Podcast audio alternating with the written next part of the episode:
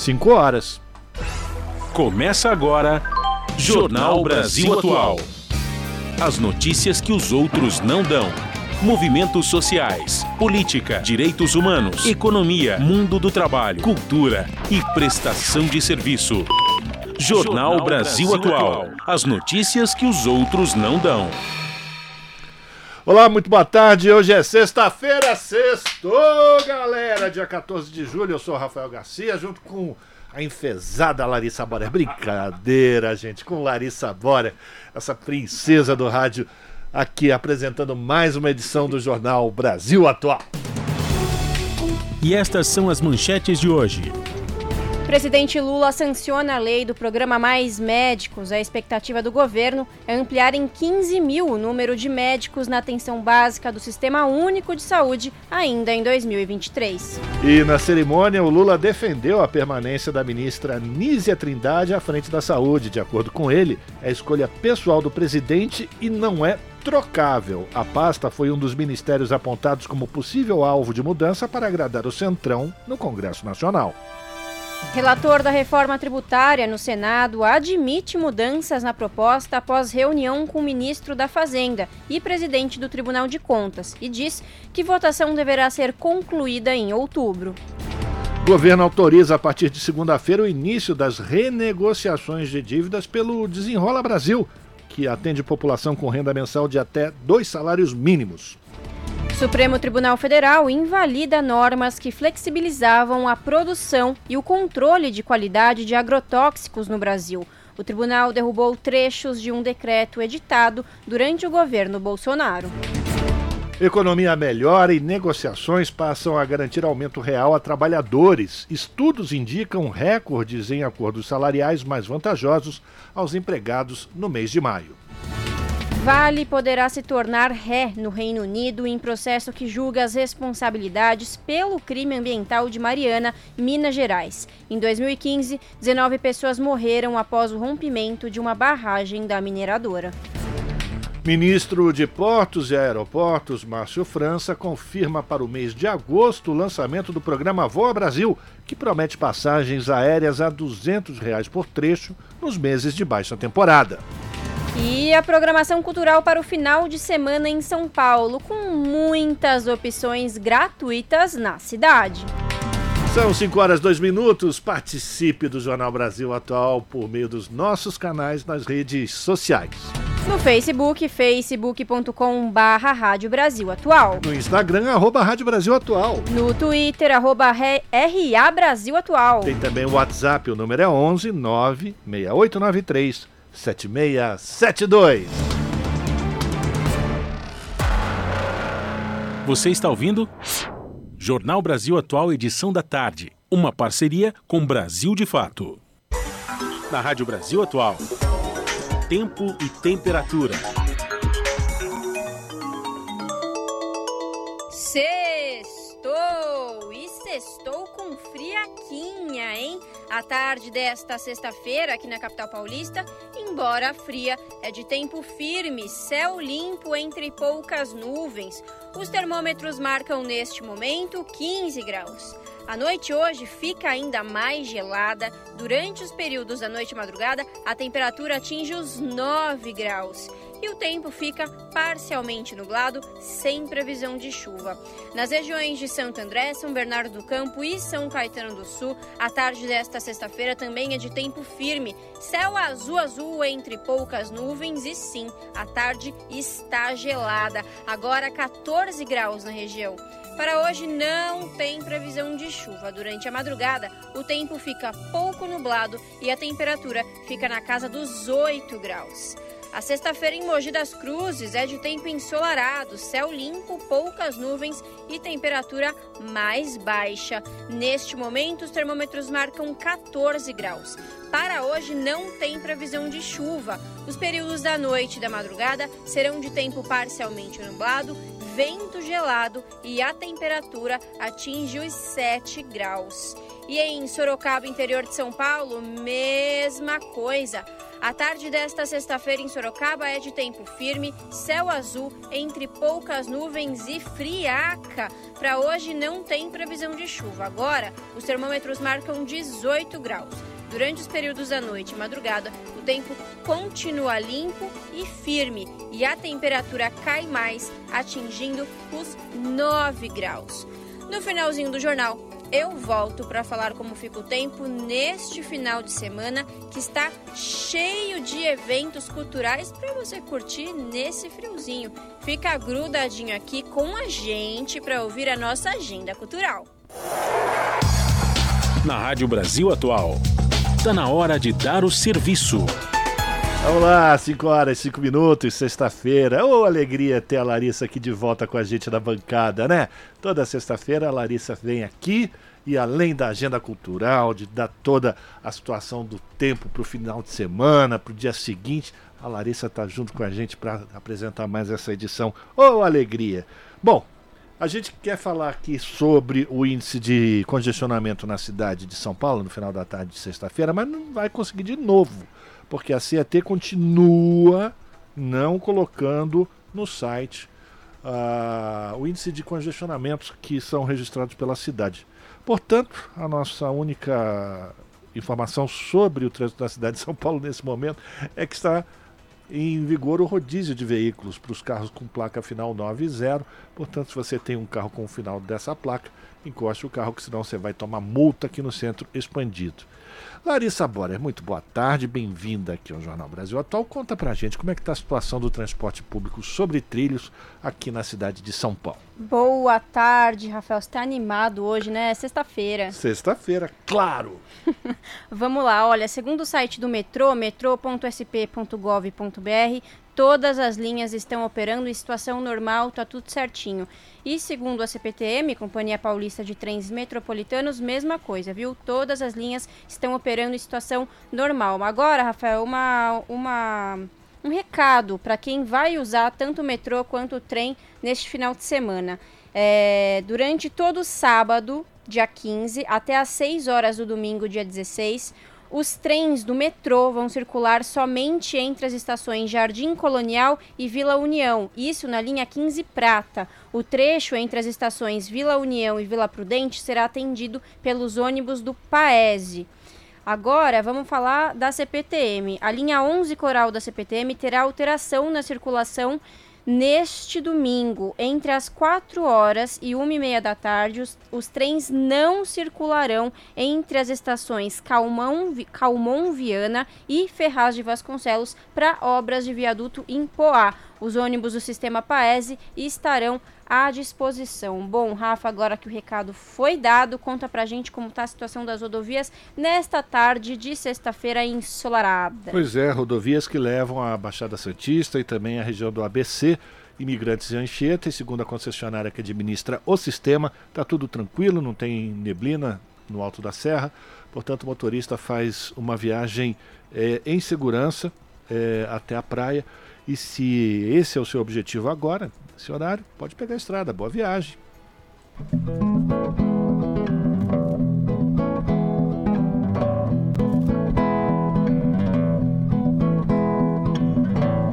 Fique ligado na rádio atento. O tempo todo ligado nela. Seja no fone ou pelo radinho a sintonia é fina, é bela.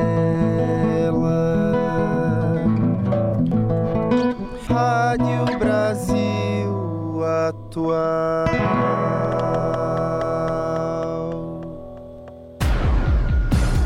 Jornal Brasil Atual. Edição da tarde. 5 horas mais 9 minutos presidente Luiz Inácio Lula da Silva sancionou nesta sexta-feira a lei do programa Mais Médicos. A expectativa do governo é ampliar em 15 mil o número de médicos na atenção básica do Sistema Único de Saúde, o SUS, ainda em 2023, por meio da Estratégia Nacional de Formação de Especialistas para a Saúde. Com os 15 mil novos médicos, o programa contabiliza um total de 28 mil profissionais, o que possibilitará acesso à saúde para mais de 96 milhões de pessoas. Durante a cerimônia, Lula falou da importância da retomada do programa Mais Médicos, que representa a possibilidade da população mais pobre contar com a assistência de profissionais da saúde nas regiões mais distantes do país. Então, o mais médico é, no fundo, no fundo, levar aos mais longínquos rincões deste país e a maior periferia abandonada que nós temos, o direito do cidadão ser atendido decentemente por profissionais especialistas na saúde. Seja enfermeira, seja atendente de enfermagem, seja um médico. E nós sabemos que não é fácil, nos grotões desse país, as pessoas aceitarem a ir trabalhar.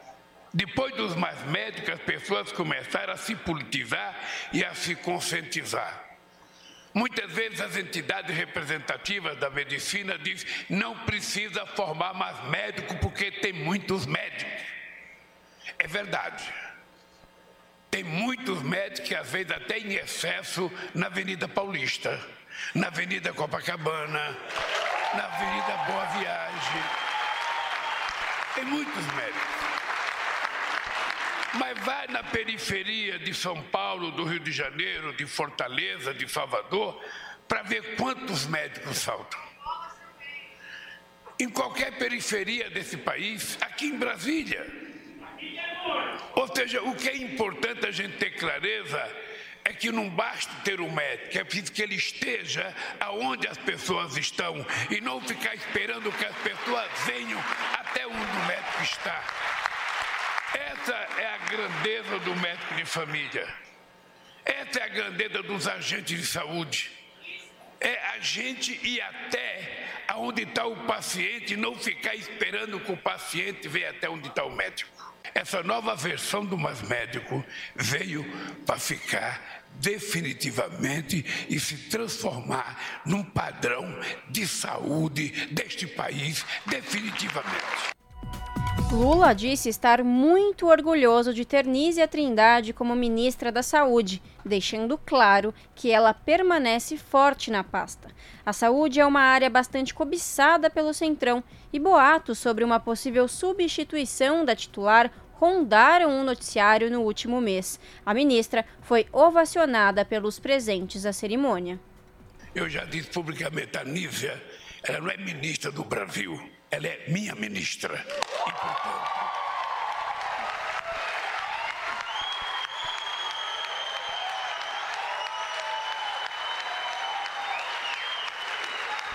portanto, e, e portanto, ela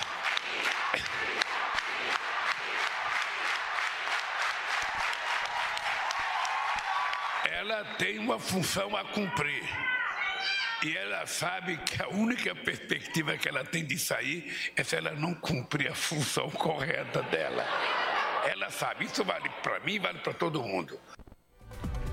Por fim, o presidente Lula defendeu o SUS, que mostrou sua importância para quem não conhecia o nosso sistema público de saúde durante a pandemia. O presidente reafirmou que é preciso aprimorar o SUS e valorizar os profissionais da saúde. A volta do mais médico de forma apoteótica é uma coisa extraordinária para esse país. Eu tenho dito para a Nívia que nós precisamos mostrar ao mundo, todo santo dia, que o SUS não é apenas grande, o SUS é o melhor sistema de saúde pública que um país de mais de 100 mil habitantes tem. Se alguém tinha alguma dúvida sobre o SUS, a pandemia permitiu que a gente visse a verdadeira cara dos profissionais de saúde desse país. A dedicação, Sabe, pessoas abnegadas que muitas vezes perderam a vida tentando salvar a vida. Esse SUS que muitas vezes não era reconhecido publicamente. Esse SUS que muitas vezes era tripudiado em algum setor do meio de comunicação. É esse SUS que ganhou notoriedade e senhoriedade. E a gente não pode perder mais isso, porque o SUS não é de ninguém, o SUS é nosso. O SUS é o sistema. O SUS é um modelo de sistema de saúde que causa inveja a qualquer país rico do mundo. O que nós temos é que aperfeiçoá-lo. O que nós temos é que melhorá-lo. E o que nós temos é que valorizar os nossos profissionais. No mesmo evento, o presidente Lula assinou o decreto que institui um grupo de trabalho interministerial coordenado pelo Ministério da Saúde com o objetivo de discutir, avaliar e propor regras para reservas de vagas aos médicos com deficiência e pertencentes a grupos étnico-raciais. Segundo o Planalto, o GT, coordenado pelo Ministério da Saúde, terá a participação dos Ministérios da Igualdade Racial, dos Direitos Humanos e Cidadania, da Gestão e da Inovação em Serviços Públicos e do Planejamento. 5 horas e 15 minutos e ontem o presidente Lula aproveitou a cerimônia de sanção da retomada do programa Minha Casa Minha Vida para pedir novamente juros mais baixos. De acordo com ele, o presidente do Banco Central não é dono do Brasil. Informações com Douglas Matos. A cerimônia de sanção da lei que retoma o Minha Casa Minha Vida nesta quinta-feira, dia 13, realizada no Palácio do Planalto, foi marcada por um novo pedido do presidente Lula para que o Banco Central baixe a taxa básica de juros, uma das mais altas do mundo. O presidente do Banco Central só tem que entender que ele não é dono do Brasil. Ele está exercendo um cargo que foi indicado pelo Senado. E ninguém está pedindo nenhum absurdo. Nós estamos pedindo os juros precisam ser menores para facilitar que os empresários possam tomar crédito, para facilitar que a economia volte a crescer, para facilitar que o pequeno e médio empreendedor sabe, possa financiar o seu negócio, para financiar pequeno e médio empresário. É só isso. A retomada do Minha Casa Minha Vida ocorre após o Congresso converter em lei a medida provisória enviada pelo governo no início do mandato de Lula. A tônica da fala do presidente foi no sentido de que o programa, que se baseia em subsídios de acordo com faixas de renda, deve ser aperfeiçoado. Há um déficit habitacional crônico no país.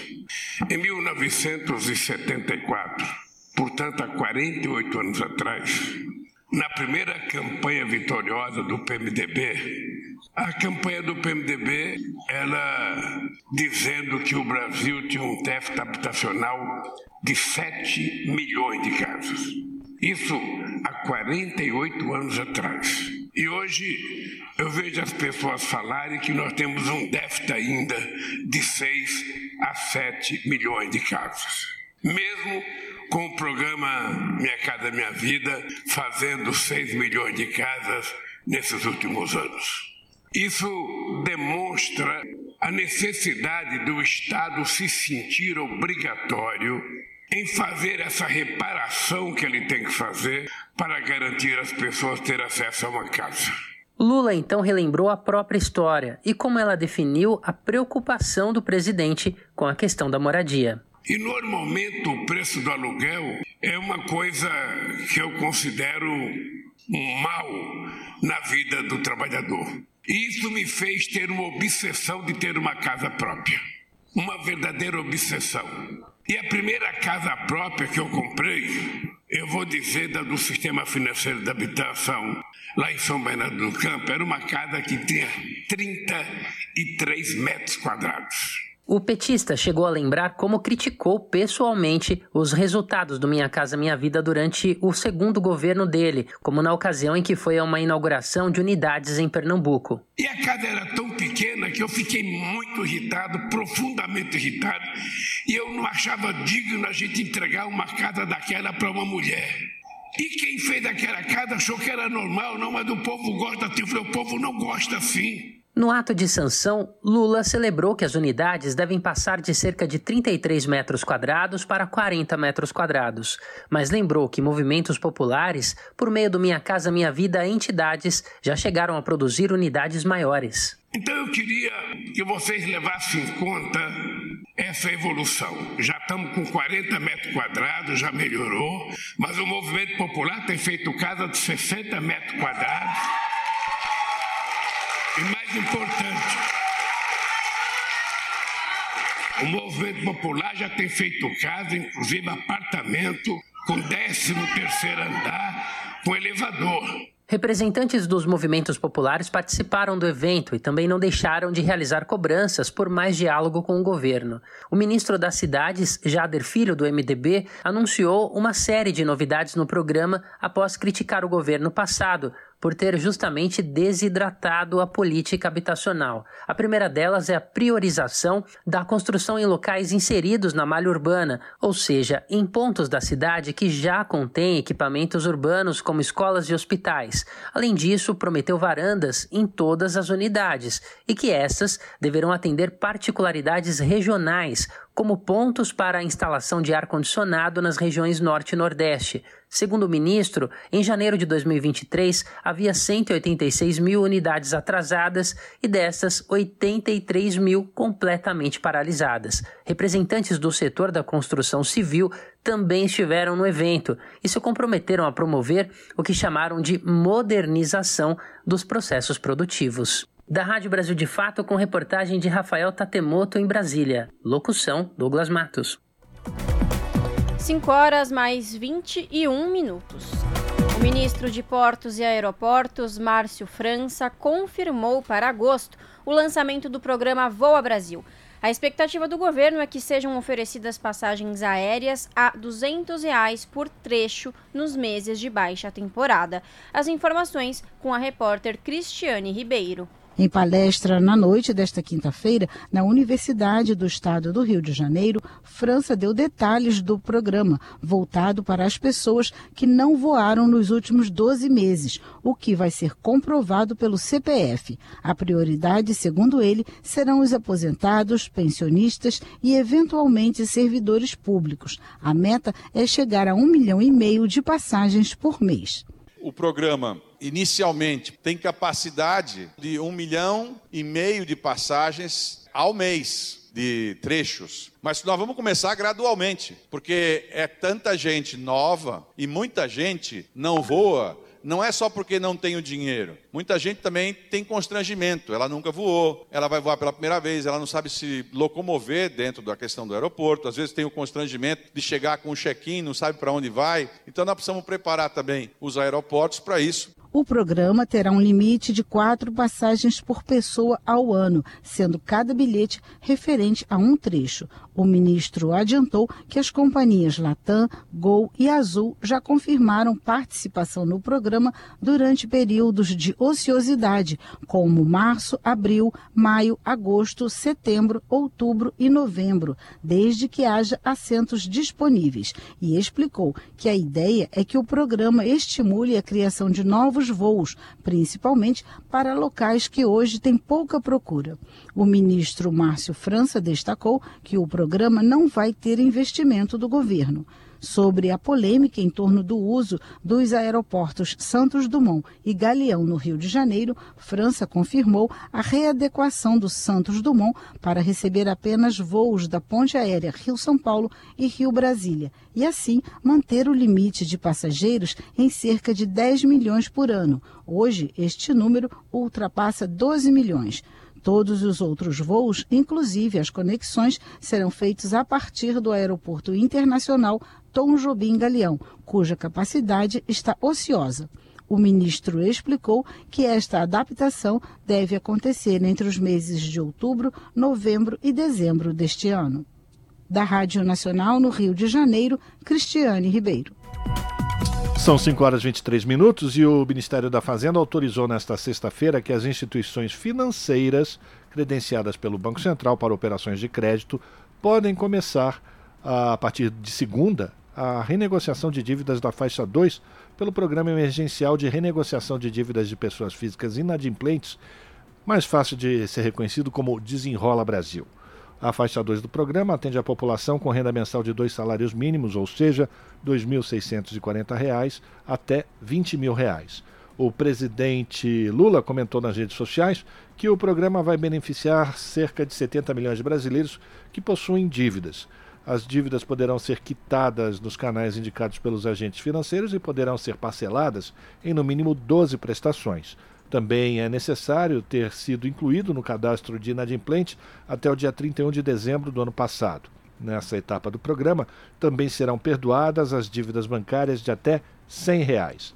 Nesse caso, o nome da pessoa será retirado dos cadastros de devedores automaticamente pelas instituições financeiras. Segundo o Ministério da Fazenda, com essa medida, cerca de um milhão e meio de pessoas deixarão de ter restrições e poderão voltar a ter acesso ao crédito. 5 horas 25 minutos. A CPMI, que investiga os atos golpistas de 8 de janeiro, encaminhou representação à Justiça Federal contra o ex-ajudante de ordens de Bolsonaro, o tenente-coronel Mauro Cid. As informações com o repórter Gésio Passos. Os parlamentares alegam que Mauro Cid se negou a responder todas as perguntas feitas durante o depoimento na CPI, o que seria um abuso do direito ao silêncio. O militar prestou depoimento garantido por um habeas corpus aceito pela ministra do STF, Carmen Lúcia, de não responder perguntas que pudessem incriminá-lo, mas vedando faltar com a verdade quanto aos demais questionamentos da CPI. O presidente da CPI, deputado Arthur Maia, disse nas redes sociais que foi observado desrespeito à decisão do Supremo e que teria ficado claro que o militar abusou do direito de não se autoincriminar.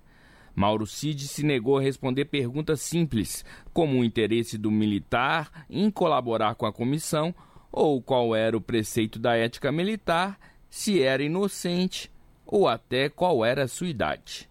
A CPI ainda encaminhou ao ministro Roberto Barroso, atual presidente em exercício do STF, cópia do processo para as devidas medidas judiciais cabíveis. Existem pelo menos oito investigações na Justiça contra Mauro Cid, inclusive pela participação nos atos golpistas de 8 de janeiro. O militar está preso desde o dia 3 de maio, acusado de fraudar cartões de vacinação.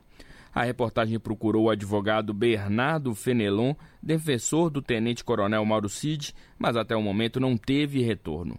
Da Rádio Nacional em Brasília, Gésio Passos. São 5 horas e 27 minutos e após reunião com o ministro da Fazenda e presidente do Tribunal de Contas, o relator da reforma tributária no Senado admitiu mudanças na proposta e diz que a votação deve estar concluída até o mês de outubro. Entre as alterações está a retirada da criação de um novo imposto estadual, o que aumentaria a carga tributária. Da Rádio Senado, quem vai trazer os detalhes é a Érica Christian. A reforma tributária será prioridade do Senado no segundo semestre. Citando a urgência das novas regras de cobrança de impostos para a economia, o presidente Rodrigo Pacheco declarou que a proposta só será discutida pela Comissão de Constituição e Justiça, para ser votada em dois turnos pelo plenário até outubro. O relator, senador Eduardo Braga, do MDB do Amazonas, já se reuniu com a equipe econômica e com o presidente do Tribunal de Contas da União, ministro Bruno Dantas. Ele admitiu que a proposta aprovada pelos deputados deverá ser modificada ao citar a permissão para que os estados criem impostos sobre atividades de agropecuária, mineração e petróleo. Ao lembrar que diversos senadores foram governadores, Eduardo Braga ressaltou que o Senado tem o maior interesse em estabelecer o novo marco tributário para o país. O nosso objetivo é, até o final de outubro, poder entregar à Câmara dos Deputados uma contribuição do Senado para que até o final do ano o Brasil possa ter o compromisso realizado, aprovado e promulgado pelo Congresso Nacional se assim for a decisão da Câmara dos Deputados e do Senado, a nova reforma aprovada para que o ministro Haddad e o presidente Lula possa regulamentá-la e colocar em vigor a partir do ano que vem. O ministro da Fazenda, Fernando Haddad, colocou à disposição de Eduardo Braga os técnicos do governo para os ajustes na proposta e reforçou que quanto antes o Senado a aprovar a reforma tributária, melhor será para o país. No que diz respeito à área econômica, nós vamos abrir todos os dados necessários para dar conforto para o Senado Federal, que é a casa revisora. Então ela vai ter o seu tempo, vai ter, vai digerir o texto, vai se debruçar sobre ele, mas eu queria ir colocar o Ministério da Fazenda em contato direto e franco com o Senado Federal. Tenho certeza que nós vamos sair vitoriosos de mais essa etapa e vamos oferecer ao Brasil o que ele precisa para voltar a crescer. Além de criar a Contribuição sobre Bens e Serviços, CBS, com a unificação do PIS, COFIS e IPI, e o Imposto sobre Bens e Serviços, IBS, a partir do ICMS e ISS, a reforma também prevê que a cobrança será no local do destino onde o bem ou serviço é adquirido. A proposta também acaba com a incidência em cascata, ou seja, diversas vezes até chegar ao consumidor. Cria o cashback para devolver o tributo pago por famílias de baixa renda aumenta o imposto sobre heranças e produtos prejudiciais à saúde, como cigarros, e ainda taxa jatinhos e lanchas. Da Rádio Senado, Érica Christian. E o ministro Luiz Roberto Barroso, do Supremo Tribunal Federal, negou o pedido de urgência para analisar a suspensão da primeira fase da reforma tributária aprovada pela Câmara dos Deputados. Em função, em função do recesso de julho na corte, Barroso, que é vice-presidente do STF, está responsável pela análise dos processos que chegam ao tribunal. Com a decisão do ministro, o caso será avaliado em agosto pelo ministro Luiz Fux, relator da ação. O mandado de segurança foi protocolado pelo deputado de oposição, delegado Ramagem, do PL do Rio de Janeiro. O parlamentar pede a suspensão da proposta de emenda à Constituição por entender que a ela deixou de seguir o rito legislativo e não foi analisada em uma comissão especial antes de ser votada pelo plenário. 5 horas e 31 minutos e Lula promete ampliar universidades e recebe reivindicações da Uni. O presidente discursou no Congresso da entidade estudantil lá em Brasília. Quem traz as informações é o repórter Renato Ribeiro ampliar o número de universidades e de outras instituições públicas de ensino no país. Essas foram algumas das promessas feitas pelo presidente Luiz Inácio Lula da Silva durante o Congresso da União Nacional dos Estudantes nesta quinta-feira em Brasília. O presidente destacou o retorno dos investimentos em educação. Vamos voltar a fazer mais escolas técnicas, nós vamos voltar a fazer mais laboratório, nós vamos nos reunir com reitores e com os estudantes. Os representantes das entidades estudantis leram e entregaram uma carta de reivindicações ao presidente. Entre os principais pontos estão manutenção da política de cotas, ampliação do direito de acesso para indígenas e pessoas trans e a aprovação de uma lei para criar o Programa Nacional de Assistência Estudantil. Além disso, a Uni pediu a revogação do novo ensino médio. Lula elogiou a força do movimento estudantil e comentou sobre o novo perfil dos estudantes brasileiros, que mudou com a entrada de pobres e negros nas universidades. O presidente ainda fez uma defesa da democracia. Espero que a gente tenha aprendido uma lição. A lição de que a democracia pode não ser a coisa mais perfeita que a humanidade criou, mas não tem nada igual ela. Além de Lula, participaram do ato político o ex-presidente do Uruguai, Pepe Mujica, além de vários ministros do governo. O Congresso da Uni deve reunir cerca de 10 mil participantes até o próximo domingo na capital federal. Da Rádio Nacional, em Brasília, Renato Ribeiro. Esse é o Jornal Brasil Atual, edição da tarde. Uma parceria com Brasil de Fato. 5 horas mais 33 minutos.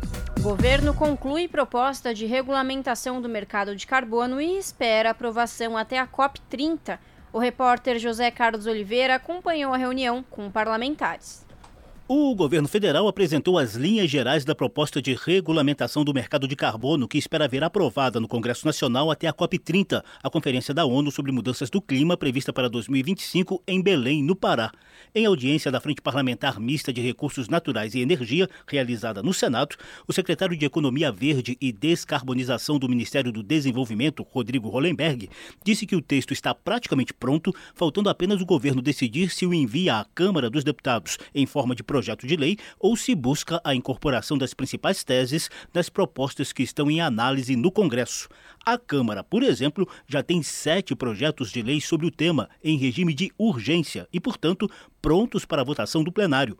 Segundo Hollenberg, o modelo defendido pelo governo é semelhante ao praticado internacionalmente, tem o apoio do setor produtivo e prevê a coexistência de mercados regulado e voluntário para a redução das emissões dos gases que provocam o aquecimento global. Essa proposta ela cria um sistema brasileiro de comércio de emissões e define um modelo cap and trade, define limites de emissão a partir de 25 mil toneladas de carbono equivalente ano. As empresas passariam a ser reguladas, receberiam cotas de emissão que teriam que cumprir. Aquelas que emitirem menos passam a ter cotas referentes a essas emissões evitadas. Aquelas que emitirem mais, elas terão que compensar ou dentro do mercado regulado ou em parte do mercado voluntário. Hollenberg acrescentou que haverá tempo para as empresas e o país se adaptarem às regras previstas para o mercado nacional de carbono. A ideia é que se faça uma implantação gradual desse modelo e eu entendo que é muito importante que o Brasil desenvolva capacidade de monitoramento, de certificação reconhecidos internacionalmente para não ficarmos dependentes apenas de agências de certificação externas. Além da esperada contribuição para a mitigação dos efeitos das mudanças climáticas, Rodrigo Hollenberg citou vantagens econômicas para o Brasil. Eu vejo uma oportunidade única do Brasil assumir uma liderança internacional a partir dessa transição energética e, com isso, você sustentar um processo de neo-industrialização. A proposta do governo federal para a regulamentação do mercado de carbono envolveu 10 ministérios com coordenação do Ministério da Fazenda. Representante da pasta, José Neves, disse que mereceram uma atenção especial a compatibilização com sistemas de precificação de carbono ao redor do mundo e a identificação de créditos de qualidade que evitem o chamado greenwashing ou seja, o uso de mecanismos verdes apenas para melhorar a imagem das empresas, sem medidas efetivas de sustentabilidade ambiental. O subchefe da Divisão de Ação Climática do Ministério de Relações Exteriores, Bruno Arruda, também enfatizou esse ponto. O mercado internacional de carbono ele não deve ser percebido como uma mina de ouro pelos agentes. Né? A proposta é que eles sejam percebidos como um instrumento, entre outros, no nosso esforço coletivo pela redução da emissão de gás de efeito estufa, que é um esforço urgente. Coordenador da audiência, o senador Fabiano Contarato, do PT do Espírito Santo, reforçou o papel do meio ambiente ecologicamente equilibrado como princípio constitucional e direito humano essencial.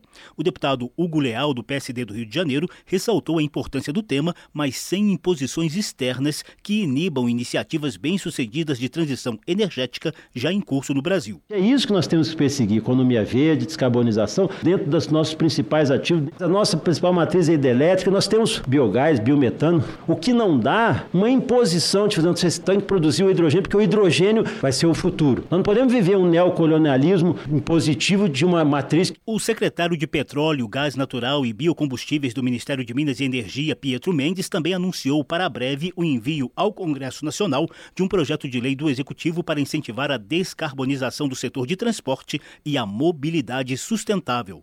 Da Rádio Câmara de Brasília, José Carlos Oliveira. 5 horas e 37 minutos e, um, e vamos continuar aqui no Jornal Brasil Atual falando agora sobre acordos salariais de categorias. Porque a economia melhorou e as negociações passam a garantir aumento real a trabalhadores. As pesquisas indicam recordes em acordos salariais que são mais vantajosos para empregados no mês de maio. Quem traz as informações são as informações é o repórter Douglas Matos. O primeiro semestre de 2023 foi de mudança nos termos de negociações salariais no país. Após anos de reajustes abaixo da inflação, empregados voltaram a obter ganhos reais em vencimentos o movimento foi captado por duas pesquisas diferentes. Tanto o boletim de olho nas negociações do DIEESE, o Departamento Intersindical de Estatística e Estudos Socioeconômicos, como o salariômetro da FIP, a Fundação Instituto de Pesquisas Econômicas. Os dois levantamentos indicam que desde dezembro os acordos salariais fechados no país, em média, garantiram reajustes acima do aumento de preços. A melhoria para os empregados começou tímida. Em maio, último mês com análises já publicadas, ela atingiu patamares recordes. O salariômetro da FIP indicou que quase 92% dos acordos coletivos fecharam reajustes acima da inflação do mês, maior percentual da série histórica iniciada em 2015.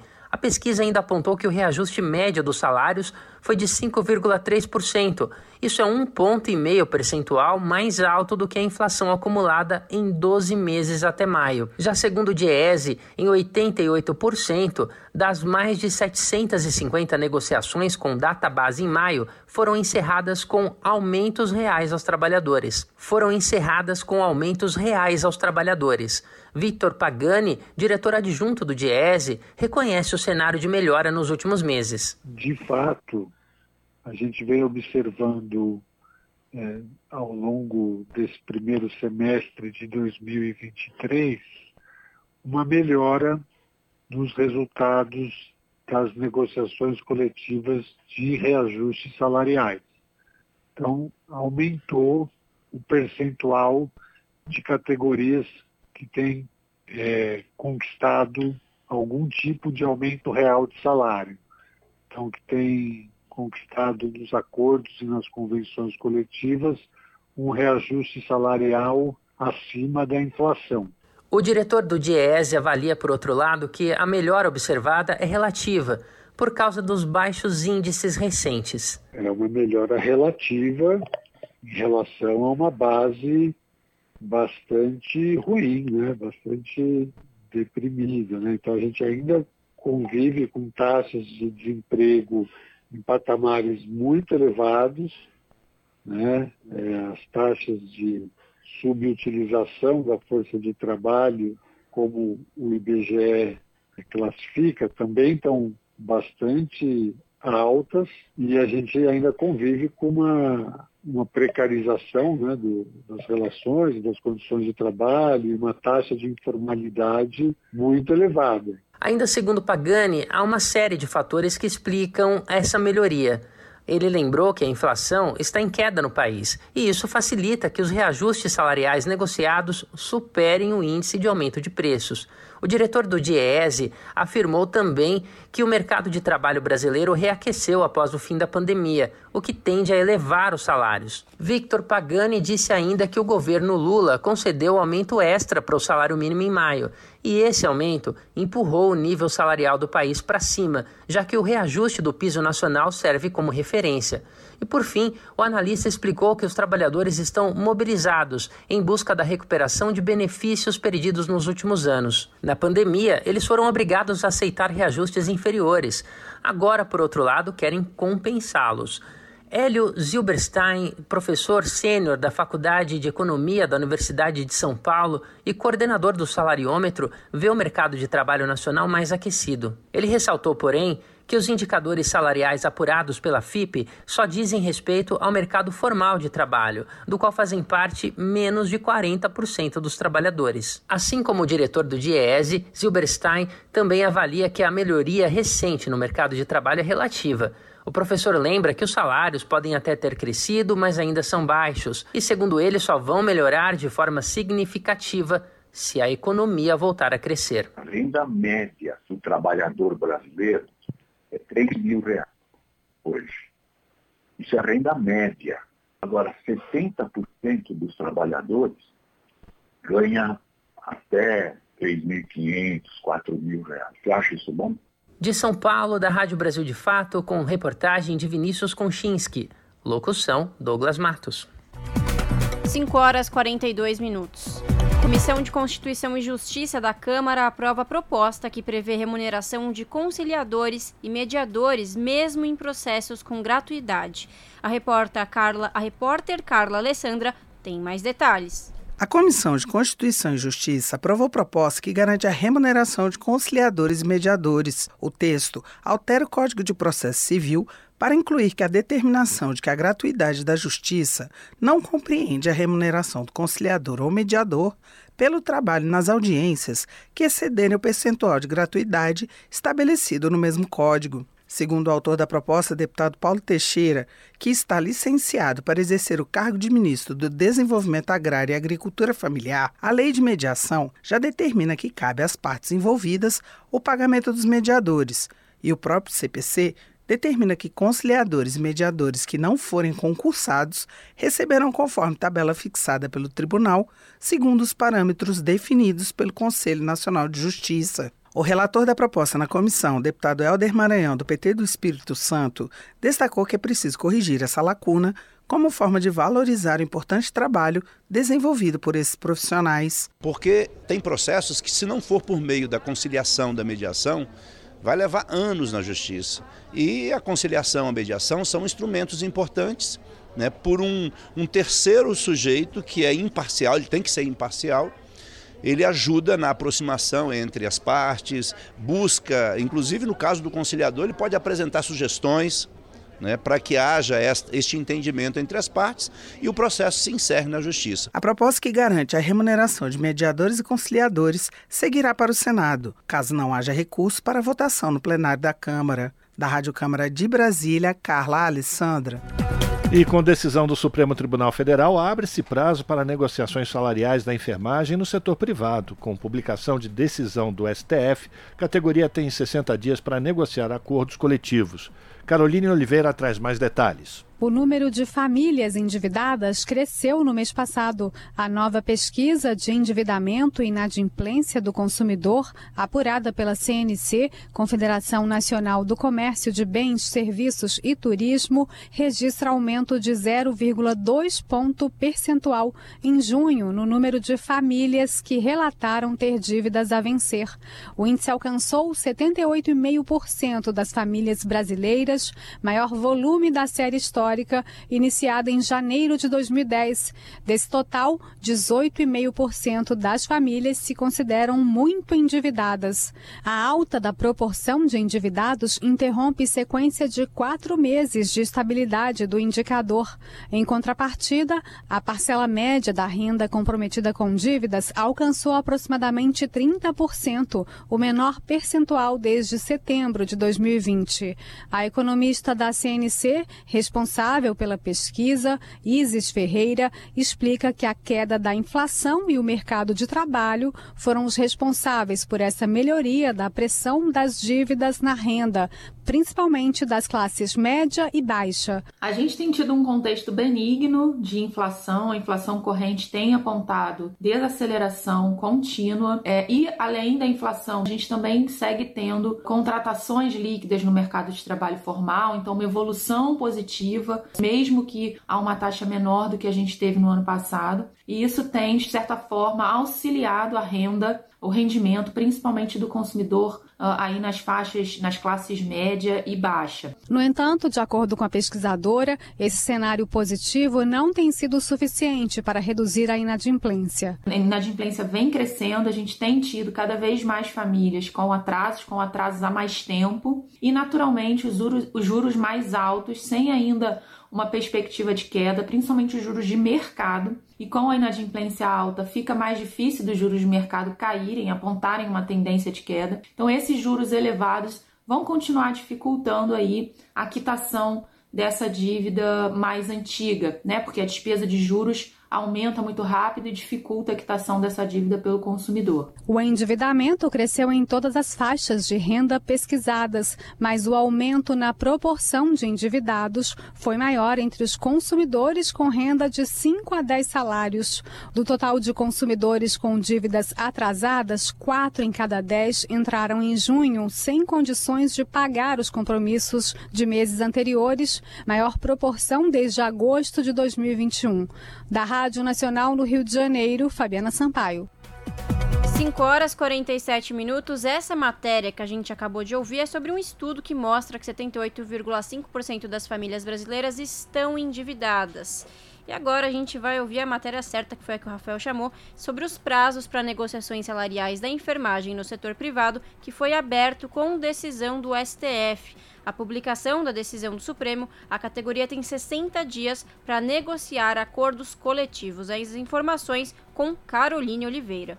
O setor privado já tem prazo para receber o piso nacional da enfermagem, que será de 60 dias contados desde o último dia 12. Isso porque essa foi a data da publicação do resultado do julgamento no STF que decidiu que o piso é constitucional. O caso foi concluído no início de julho pela Suprema Corte, mas a determinação só foi publicada nesta quarta-feira. A decisão estabeleceu que o piso pode ser flexibilizado em acordos ou convenções coletivas de trabalho negociados entre representantes da categoria e os empregadores. E é exatamente essa negociação que deve ocorrer no prazo de dois meses. Caso não chegue a um consenso, o piso estabelecido legalmente deve ser implementado. O piso salarial dos profissionais da categoria foi definido em R$ 4.750 para enfermeiros, R$ 3.325 para técnicos e R$ 2.375 para auxiliares e parteiras. No setor público, o pagamento está garantido, mas o STF condicionou a implementação do piso em estados e municípios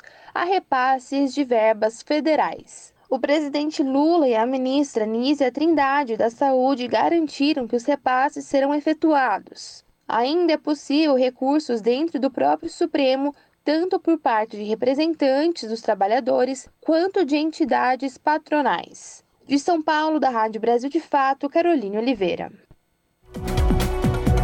5 horas mais 49 minutos. A mineradora Vale poderá se tornar ré no Reino Unido em processo que julga as responsabilidades pelo crime ambiental ocorrido em Mariana, Minas Gerais.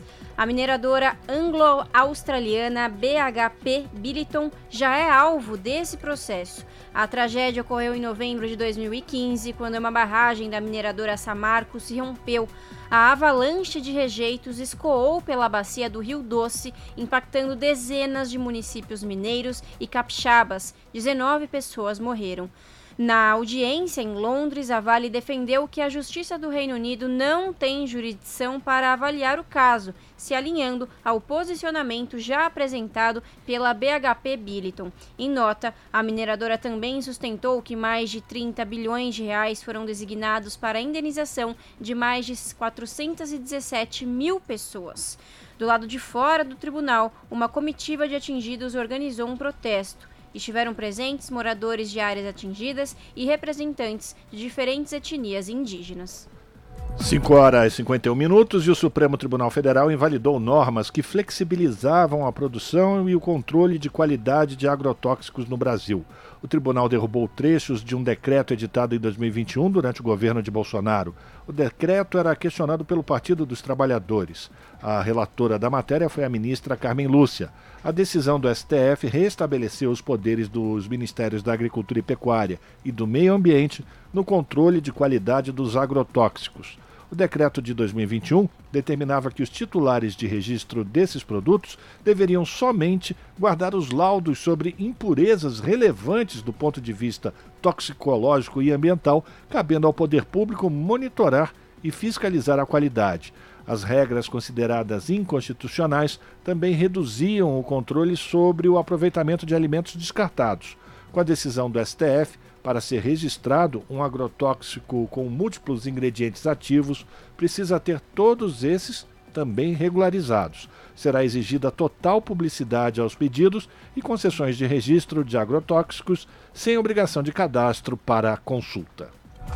Jornal Brasil Atual. Edição da tarde. E bora para nossa agenda cultural, ficar por dentro dos eventos com aquele precinho ou melhor ainda, de graça, que acontecem neste final de semana aqui na capital paulista. Nesta sexta-feira estreia o espetáculo artístico-literário que celebra os sete anos da coletiva Sarau das Pretas, fundado em março de 2016 pela poeta Débora Garcia. Há palavras que resistem e florescem é uma performance poética com repertório de poemas e músicas autorais, representando a persistência e a superação necessárias para que mulheres pretas sigam ecoando a sua voz e fortalecendo a sua existência. O espetáculo literário acontece nesta sexta-feira, das seis e meia da noite às sete e meia, no Sesc 24 de Maio. Rua 24 de Maio, número 109, República, São Paulo. O espetáculo é gratuito.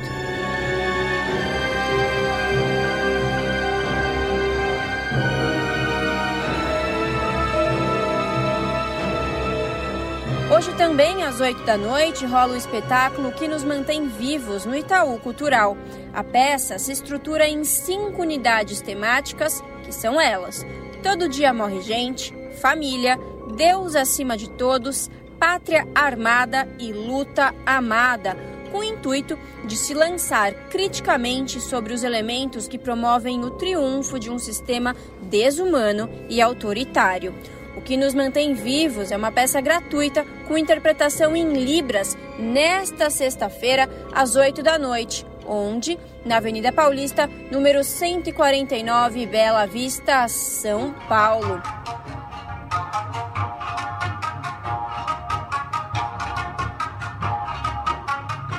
Sabadão também está recheado de programas culturais para curtir com toda a família. O Tanabata Matsuri, conhecido como Festival das Estrelas, marca o encontro do amor impossível entre duas estrelas que foram separadas pela Via Láctea. Sua 44ª edição acontecerá nos dias 15 e 16 de julho, das 10h30 da manhã e 6 da noite, na Praça da Liberdade. A programação está recheada com apresentações de taiko, que são os tambores, ginástica, danças típicas, artes marciais e apresentações musicais ao vivo.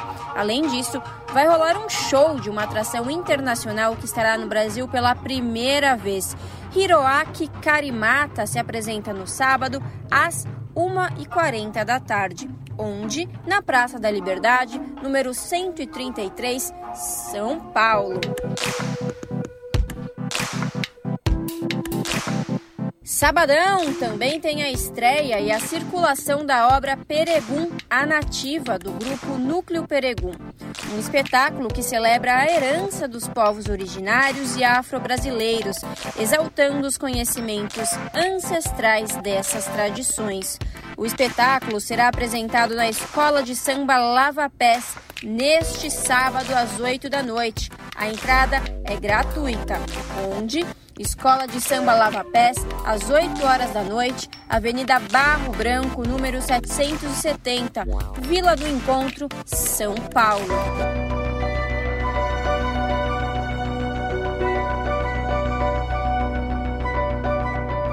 Para curtir o Domingão de uma forma diferente, tem a exposição inédita chamada Japão em Miniaturas, que fica em cartaz até outubro na Japan House, São Paulo. As obras mostram a diversidade das paisagens e da cultura japonesa em montagens que usam objetos do cotidiano, como brócolis imitando árvores e esfregões como plantações. A Japan House funciona nos domingos das 9 da manhã até às 6 da noite, onde Avenida Paulista, número 52, São Paulo. A entrada é gratuita.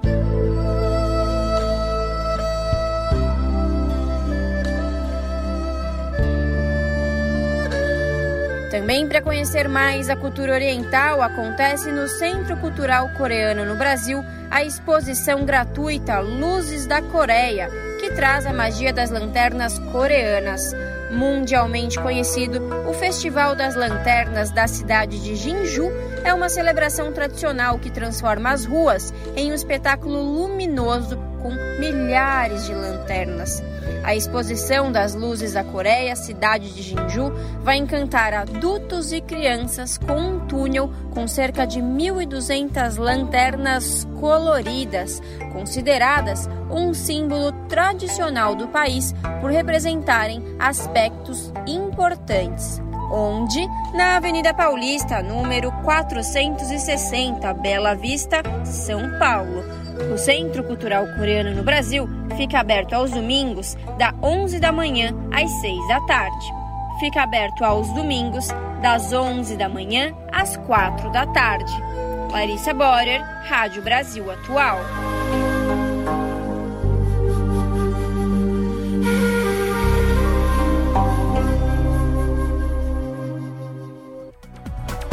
São 5 horas e 58 minutos. Ainda dando uma dica cultural para esse fim de semana, tem o Arraiá Toco MST que acontece amanhã aqui em São Paulo.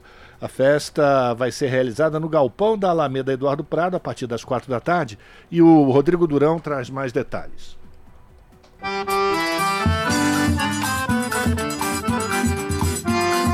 capital paulista recebe nesse sábado o Arraiá Tocum MST. O evento começa a partir das quatro da tarde no Galpão da Alameda Eduardo Prado, região central da cidade. Vão ter muitas comidas típicas, brincadeiras e música, com entrada gratuita. A festa é mais uma iniciativa de apoio ao MST, o Movimento dos Trabalhadores Rurais Sem Terra. O contexto leva em conta a onda de solidariedade que começou desde que o movimento se tornou alvo de uma comissão parlamentar de inquérito no Congresso Nacional. Amigas e amigos do MST estão convidados para celebrar com muita música. O forró pé de serra fica por conta de Tatiburg, de Senhoreias e Lipe Torre. O cardápio de opções típicas da roça terá opções veganas. Além disso, o arraial vai ter um espaço exclusivo para crianças. A festa da capital paulista encerra o ciclo de festejos juninos, organizados pelo MST nos últimos meses em diferentes partes do país.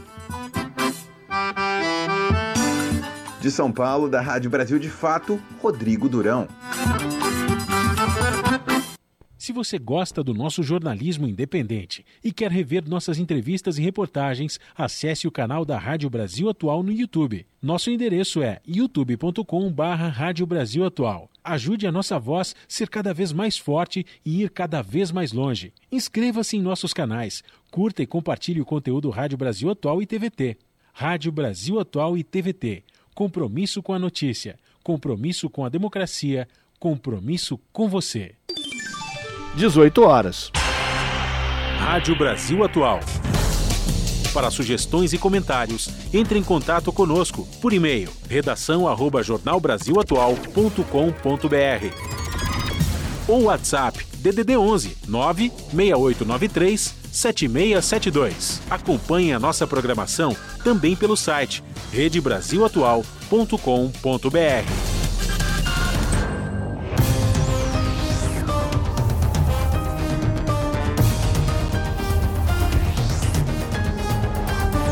Seis horas, vamos fazer contato com a redação da TVT para a gente conhecer quais serão os destaques do seu jornal, que você sabe começa pontualmente às sete da noite pelo canal 44.1 digital, sinal que é aberto aqui para toda a região metropolitana de São Paulo. Quem vai trazer os detalhes da edição que fecha mais uma semana é a apresentadora Ana Flávia Quitério. Olá, Flavinha, diga aí, boa noite, os destaques de hoje. Olá, Rafa, Lares e Fábio, uma excelente noite a vocês e a todos os ouvintes da Rádio Brasil Atual. E vamos aos destaques desta sexta-feira, mais uma semana concluída com sucesso. Espero que todos tenham tido sucesso aí em seus afazeres.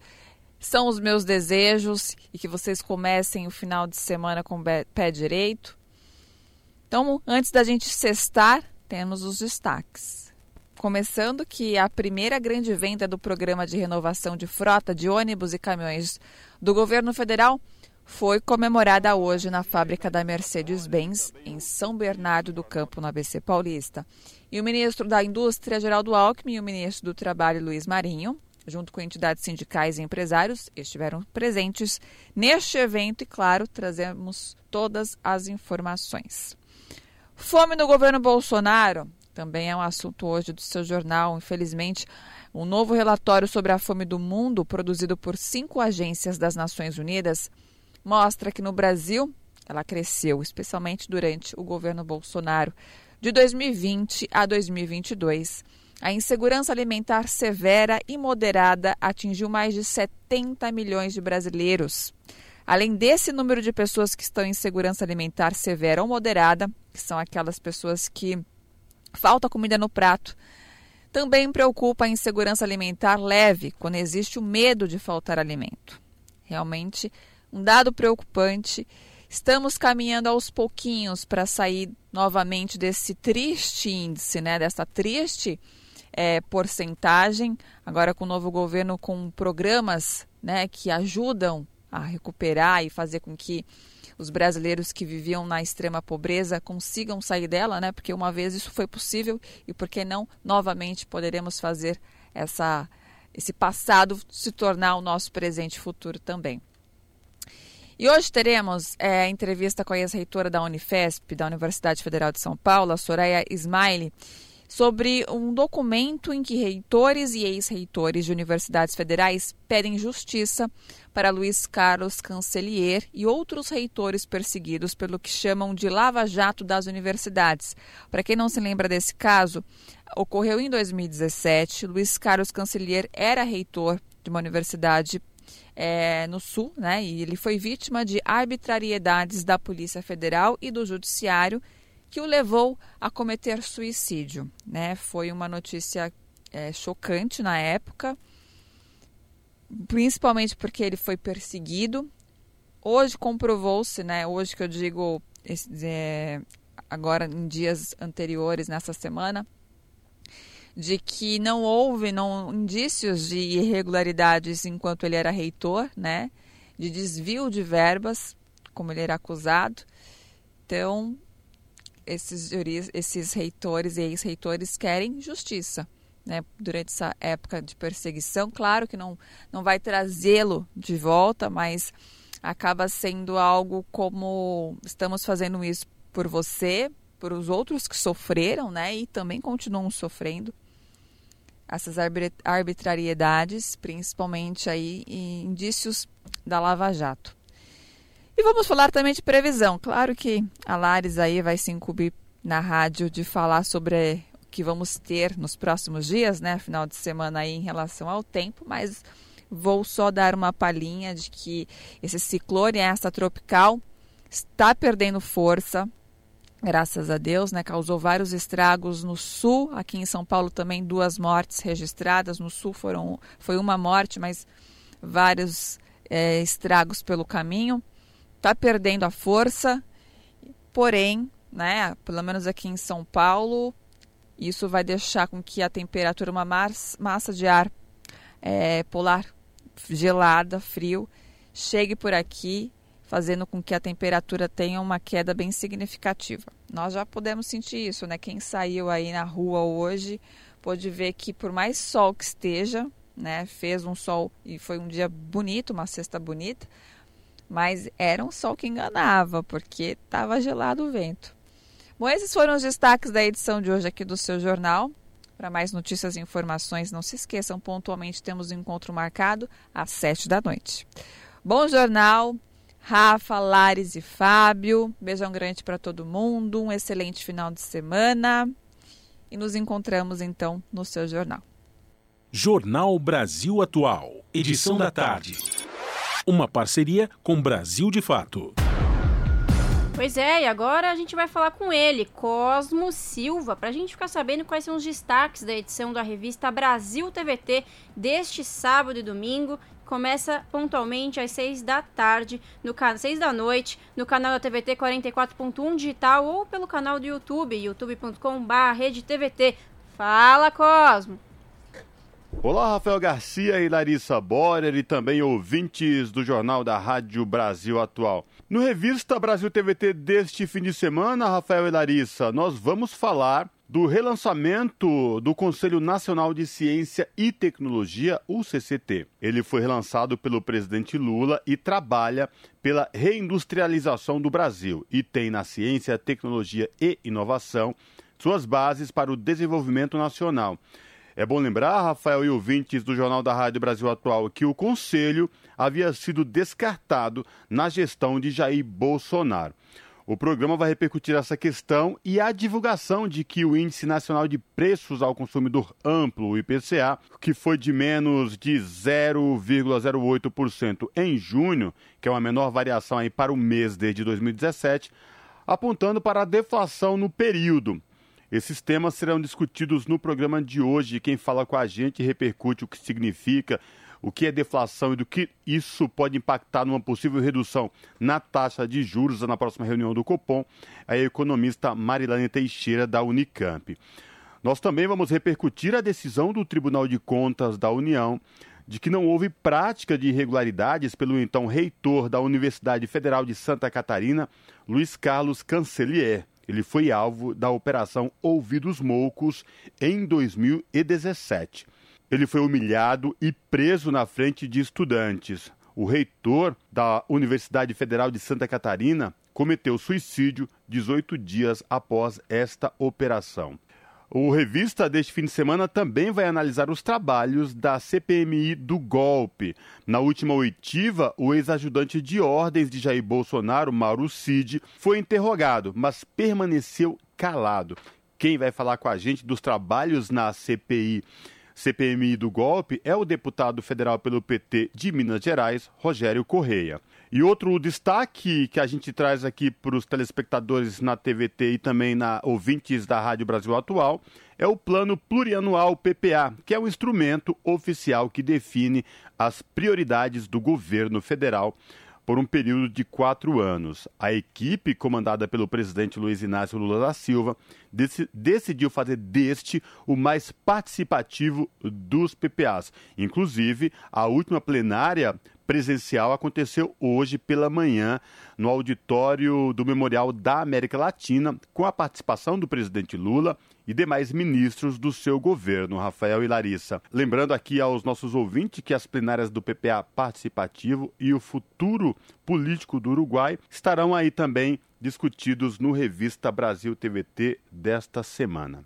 Olha só, e por falar no Uruguai, faltando pouco mais de um ano para as eleições lá, pesquisa recente aponta que a Frente Ampla, que é uma frente de esquerda, tem uma boa dianteira e sinaliza que a Frente Ampla pode voltar ao poder lá no Uruguai. E para finalizar, Rafael, Larissa e ouvintes da Rádio Brasil Atual, o momento cultural do Revista Brasil TVT é, traz aí o poeta e cineasta Aquins Quintê, que fala sobre a luta antirracista e seu trabalho nas periferias, falando aí da valorização da cultura afrodescendente. O Revista Brasil TVT vai ao ar aos sábados e domingos, das 18 às 20 horas, na TVT, canal 44.1 digital em São Paulo e na Grande São Paulo, na Rádio Brasil Atual 98.9 FM e também pelo YouTube da TVT youtube.com TVT. É isso aí, Rafael Garcia, Larissa Borer e ouvintes da Rádio Brasil Atual. Eu e a Ana Rosa Carrara esperamos todos vocês neste fim de semana, no sábado e no domingo, no Revista Brasil TVT, que começa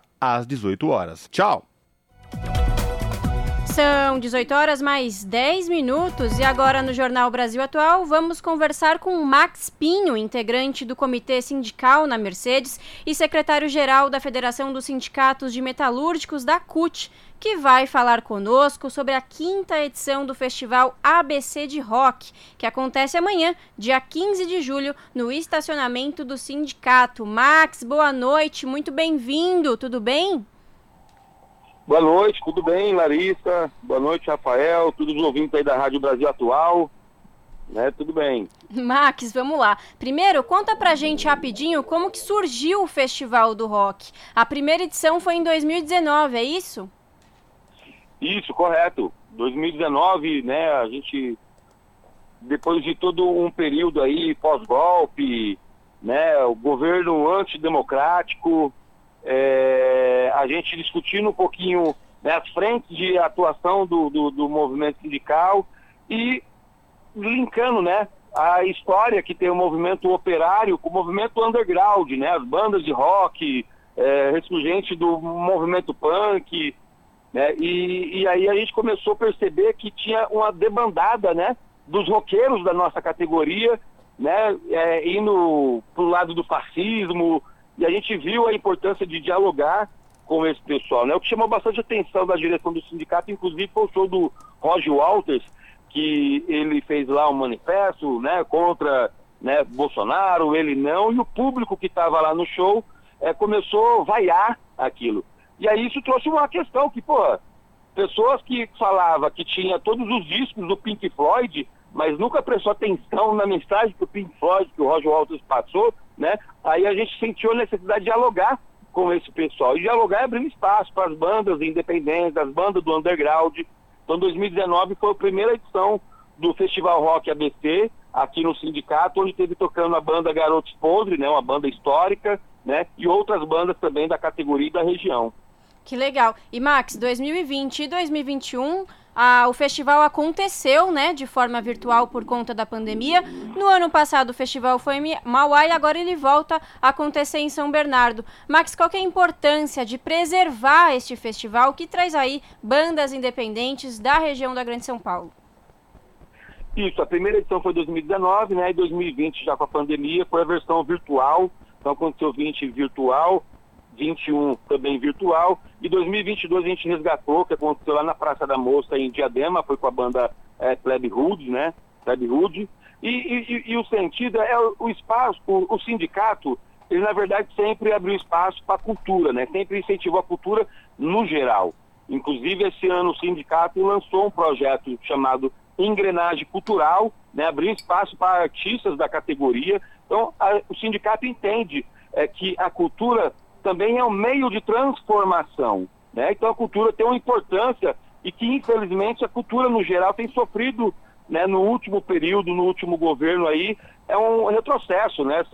A prova disso foi o fim do Ministério da Cultura. Então, a gente acha muito importante estar dialogando com os artistas diversos, né, da nossa categoria e da região, e o rock é uma das vertentes, não a única, mas uma das vertentes, né? E desde o primeiro festival de rock em 2019, foi sucesso, né? Então a gente decidiu, a direção decidiu manter isso aí anualmente, fazendo em comemoração ao Dia Internacional do Rock, que foi no dia 13 de julho. Né? Então é um público importante para a gente dialogar. O rock ele tem na sua essência, na sua raiz, né? É questionar o senso comum, né? É questionar tudo que vem contra a classe trabalhadora, a classe operária. Né? Então o rock ele é um instrumento importante que além da música né? É, é um estilo de vida também, né? É uma cultura também que questiona aí todo o sistema capitalista, né? Inclusive quando você vê um punk andando com a calça rasgada, né? No meu caso mesmo, muitos veem minha barba, falam, mas sua barba tá muito grande, você não vai cortar não. Isso aqui é para questionar o senso comum, porque a gente não tem que, a gente não é produto do sistema, né? Não é moda, né? Então a gente tem que ter liberdade, né? De ser do jeito que a gente é, de dialogar, né?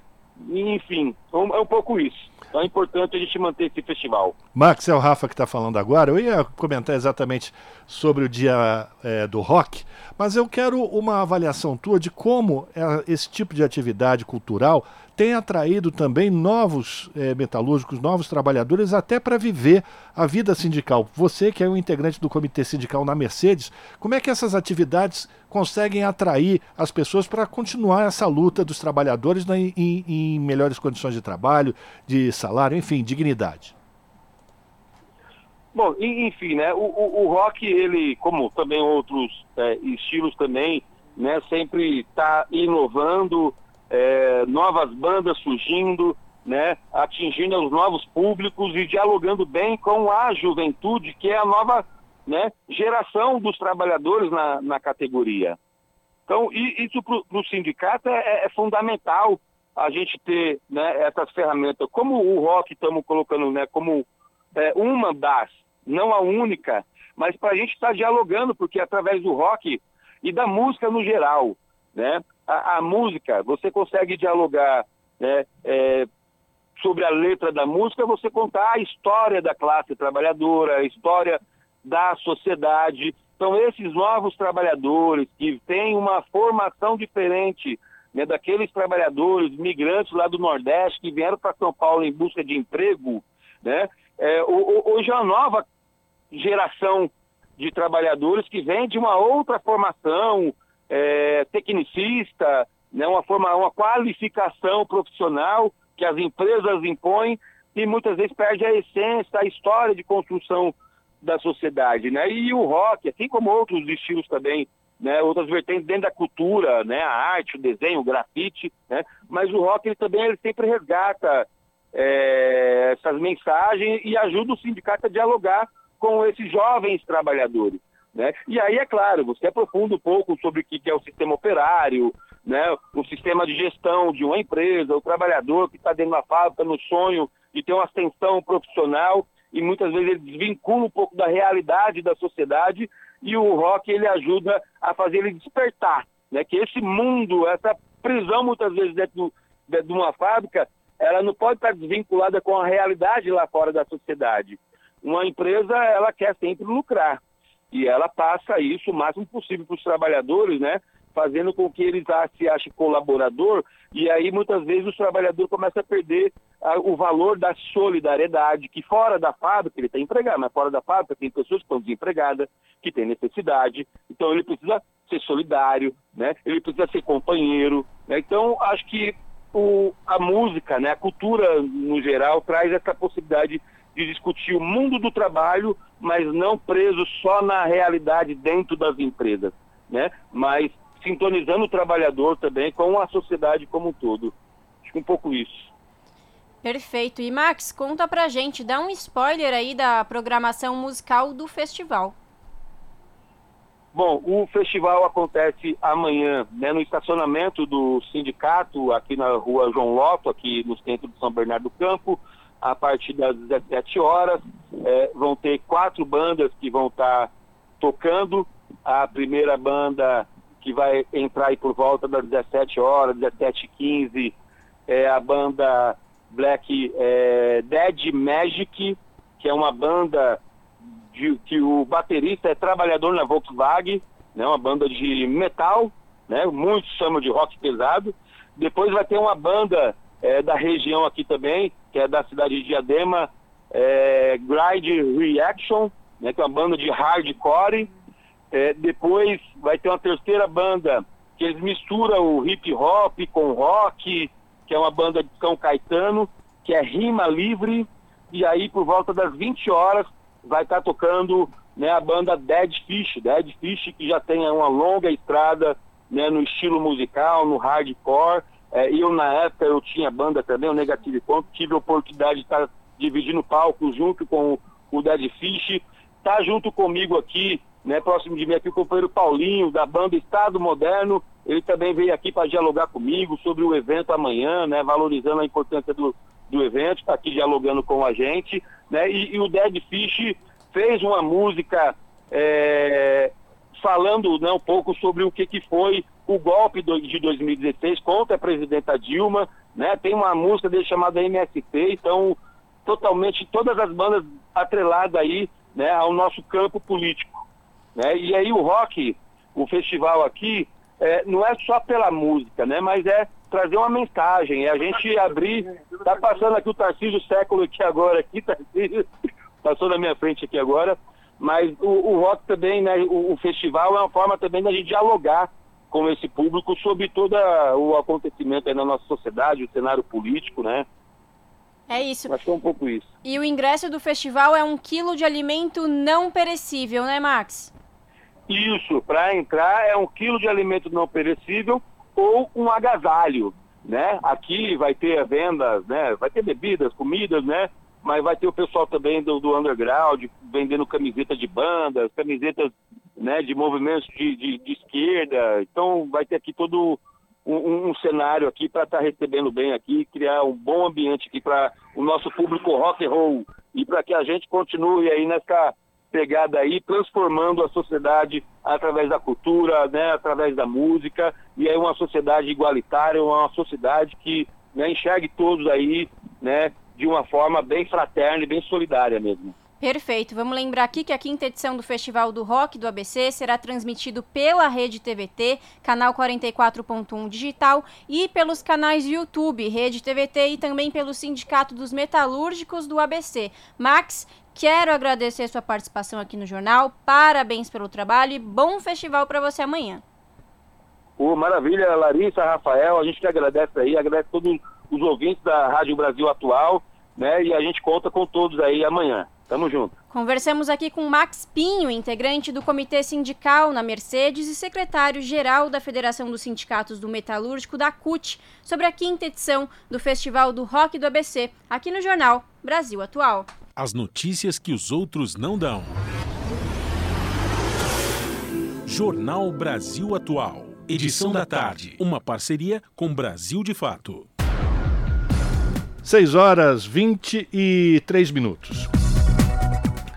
E o calor extremo e as chuvas trágicas destacam a necessidade de mais ação climática. A Organização Meteor Meteorológica Mundial alerta para ondas de calor e perigo de incêndios. Quem vai trazer mais informações direto de Nova York é o repórter Felipe de Carvalho. O calor intenso está tomando conta de grandes partes do hemisfério norte, enquanto várias outras regiões enfrentam fortes chuvas e inundações trágicas. Os dados preliminares reunidos pela Organização Meteorológica Mundial revelam que junho teve a temperatura média global mais quente já registrada. A tendência continuou nas primeiras semanas de julho. Segundo o secretário-geral da OMM, Terry Talas, a agência está intensificando esforços para ajudar a sociedade a se adaptar ao que, infelizmente, está se tornando o novo normal. Há previsão de temperaturas elevadas na região do Mediterrâneo, pelo menos durante as próximas duas semanas, chegando até 5 graus Celsius acima da média histórica. O Serviço de Gestão de Emergências Copérnicos da União Europeia alertou para um perigo extremo de incêndios na maior parte da Península Ibérica, com um perigo muito extremo em partes da Espanha. Segundo a OMM, o mar Mediterrâneo deve atingir temperaturas excepcionalmente altas nos próximos dias e semanas. Os impactos das ondas de calor marinhas incluem migração de espécies e extinções, além da chegada de espécies invasoras, com consequências para a pesca e aquicultura. O norte da África também enfrenta altas temperaturas. O Serviço Meteorológico Marroquino emitiu um alerta vermelho para calor extremo no sul do país em 13 de julho, com temperaturas máximas de 44 graus Celsius a 49 graus Celsius. O Serviço Nacional de Meteorologia dos Estados Unidos afirma que uma onda de calor generalizada está se intensificando no sul do país, com possibilidade de recordes históricos de temperatura em diversos locais. No Canadá, incêndios florestais recordes continuam queimando grandes áreas de mata. Mais de 500 episódios estavam em curso até 11 de julho. Partes da China, incluindo a capital Pequim, também sofreram com uma onda de calor prolongada. A OMM lembra que à medida que o planeta aquece, maior a chance de chuvas cada vez mais intensas e frequentes. No nordeste dos Estados Unidos, partes da Nova Inglaterra estão enfrentando chuvas torrenciais após graves inundações no início de julho e o estado de Nova York emitiu emergência de inundação. No norte da Índia, estradas e pontes desabaram e casas foram arrastadas enquanto os rios transbordavam durante fortes chuvas de monções e inundações que mataram dezenas de pessoas. As inundações no noroeste da China mataram cerca de 15 pessoas, levando o presidente Xi Jinping a pedir maiores esforços para proteger a população de condições climáticas extremas. Talas afirma que o clima extremo está tendo um grande impacto na saúde humana, ecossistemas, economias, agricultura, energia e abastecimento de água. Para ele, isso ressalta a crescente urgência de reduzir as emissões de gases de efeito estufa o mais rápido e profundamente possível. Da ONU News em Nova York, Felipe de Carvalho. Você está ouvindo? Jornal Brasil Atual, edição da tarde. Uma parceria com Brasil de Fato a pluralidade de ideias e a informação confiável nunca foram tão necessárias. Você que gosta do conteúdo jornalístico produzido pela Rádio Brasil Atual e pela TVT tem uma missão muito importante: dar o seu apoio para que nossa voz continue cada vez mais forte. Jornalismo independente, com responsabilidade com a notícia e com a democracia, só é possível com a participação e o apoio popular. Acesse o site catarse.me/tvt Faça a sua assinatura e nos ajude com sua contribuição. Rádio Brasil Atual e TVT. Compromisso com a notícia. Compromisso com você. Na Rádio Brasil Atual. Tempo e temperatura. O final de semana na capital paulista vai ser de tempo firme. A temperatura cai e não tem previsão de chuva. No sábado, máxima de 21 graus e mínima de 9 graus. O dia será de sol de geladeira, sem chance de chuva. E no domingo, mesma coisa, o dia continua bem gelado, o sol aparece e não chove, com máxima de 25 graus e mínima de 10 graus. E em Santo André, São Bernardo do Campo e São Caetano do Sul, mesma coisa. Final de semana de tempo firme, sem chuva e temperatura mais baixa. No sábado, máxima de 21 graus e mínima de 8 graus. E domingo, máxima de 25 graus e mínima de 10 graus. Tudo igual também no final de semana em Mogi das Cruzes. Os dois dias serão de tempo firme, de sol entre poucas nuvens e sem previsão de chuva. A temperatura continua baixa. Sábado, máxima de 21 graus e mínima de 7 graus. E domingo, máxima de 25 graus e mínima de 8 graus. Mesma coisa também em Sorocaba, final de semana de tempo firme, céu azul entre pouquíssimas nuvens e sem chance de chuva. No sábado, máxima de 22 graus e mínima de 9 graus. E no domingo, máxima de 25 graus e mínima de 8 graus. Este final de semana será um dos mais frios até agora, com temperaturas mínimas abaixo dos 10 graus. Se a gente, que está em casa, debaixo de um teto, agasalhado e com comidas quentinhas para comer, já sentimos frio, imagina que não tem nem roupa quente o suficiente. Embora colchões e cobertores sejam importantes, quem está em situação de rua prefere roupa mesmo: calça, blusa, sapatos fechados. O senhor Robson Mendonça, que é presidente do Movimento Estadual da População em Situação de Rua de São Paulo, está aceitando doações. Ele tem um trabalho maravilhoso de distribuição de refeições, como café da manhã, almoço, café da tarde, jantar e ceia, todos os dias. Você pode procurá-lo em sua sede na rua José Bonifácio, número 395, Sé, loja 10. Eu vou repetir o endereço: Rua José Bonifácio, número 395, Sé, loja 10. Bom final de semana a todos. Muito bem, com esse recado da Larissa, a gente termina mais uma edição do Jornal Brasil Atual. Você fica agora com o papo com o Zé Trajano, às sete da noite tem o seu jornal com a apresentação da Ana Flávia Quitério. E amanhã e domingo você pode acompanhar o Revista Brasil TVT com Cosmo Silva e Ana Rosa Carrara. E também amanhã você acompanha aqui pela Rádio Brasil Atual a quinta edição do Festival de Rock do ABC, a partir das 8 da noite aqui na Rádio Brasil Atual. A todas e todos que nos acompanharam até agora, um ótimo final de semana e a gente volta segunda-feira a partir das 5 da tarde. Até lá!